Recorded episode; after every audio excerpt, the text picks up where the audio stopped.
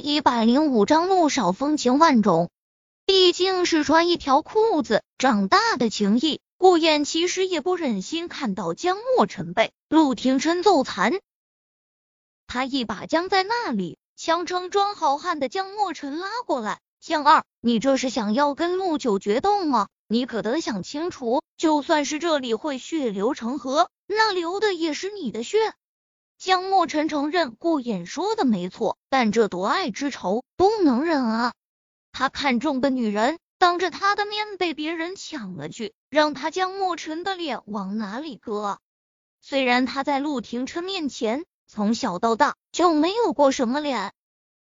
江墨尘不情不愿的坐回沙发上，顾燕见他不再作妖，连忙冲到包厢门口帮陆廷琛开门。陆九九嫂喝醉了，她一个人坐后面不安全，要不我今晚给你和九嫂当司机吧。说着，顾燕就已经屁颠屁颠的跟着陆廷琛一起走了出去。江墨尘无力哀嚎：“顾大真是太不要脸了！维维小仙女明明是我的女人，现在她都喊上九嫂了，不能忍，不能忍！”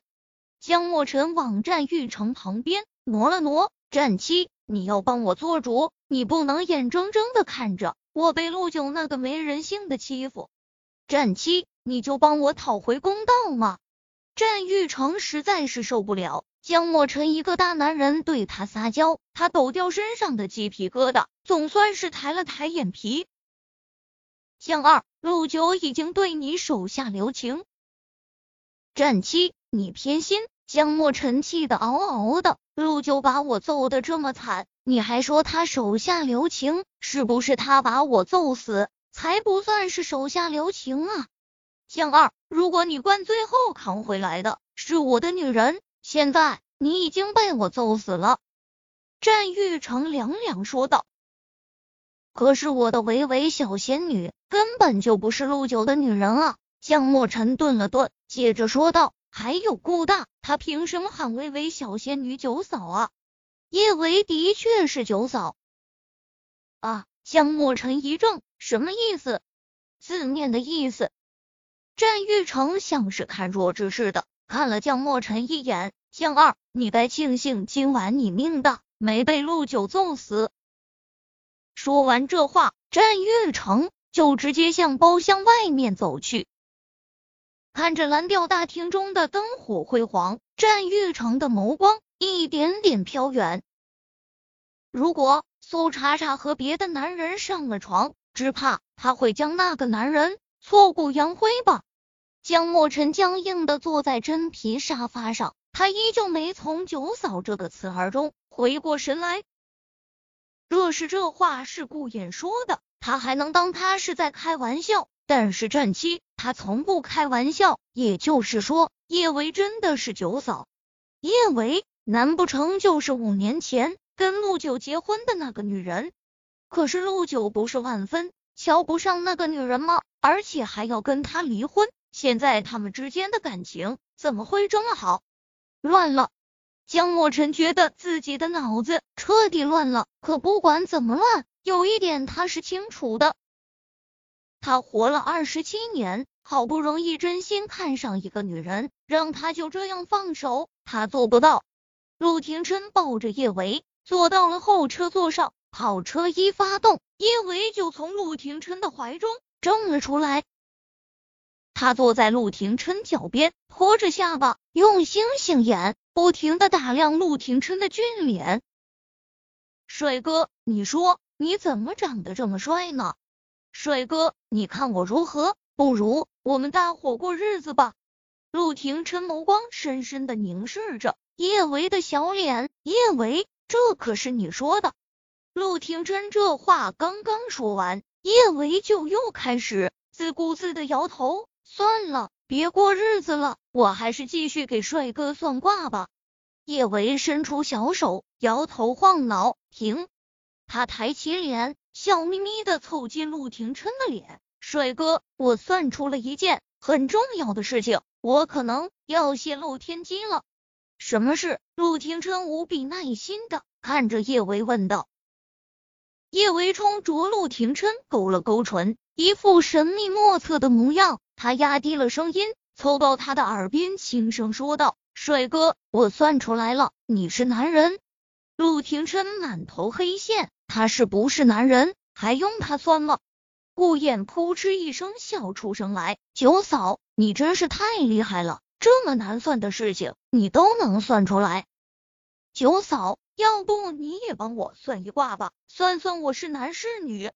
顾燕说完这话就后悔了，刚才叶维在包厢里面嫌弃江墨尘丑，不给算。九嫂该不会也嫌弃他丑吧？那样他的多丢人。虽然他丢人也丢习惯了。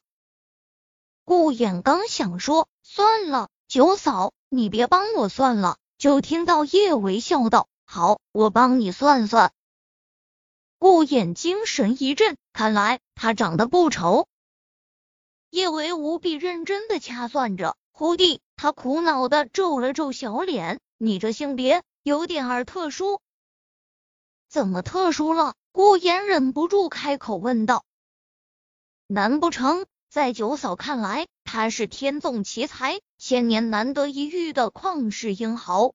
很特殊。”叶维看了看自己的手，拖着长音。慢悠悠说道：“你命格奇葩，非男非女，注定非同凡响。”顾眼喷血，命格奇葩，非男非女，九嫂还不如说他丑呢。陆廷琛宠溺的揉了下叶维的小脑袋，嗯，算得很准。被陆廷琛这么夸奖，叶维如同吃到了糖的孩子，他笑得一脸的春光灿烂。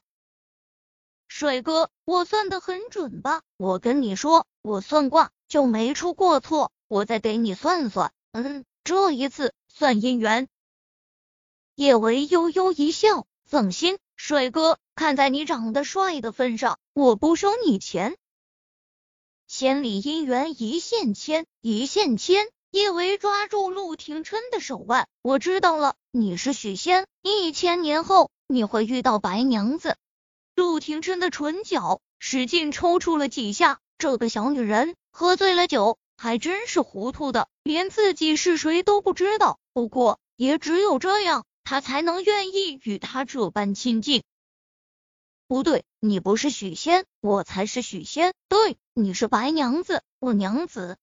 叶维说完这话，他低下头就往陆廷琛的腿上看去，见他穿着西裤。他的小脸瞬间皱成了一团。娘子，你怎么穿裤子了？你不是说过你以后只穿裙子的吗？叶维从陆廷琛脚边爬起来，他直接坐到他腿上。娘子，来，我们把裤子脱了，换裙子。嗯，穿裙子才好看，穿裤子就不就不风情万种了。说着，叶维一把就扯住了陆廷琛的裤腰。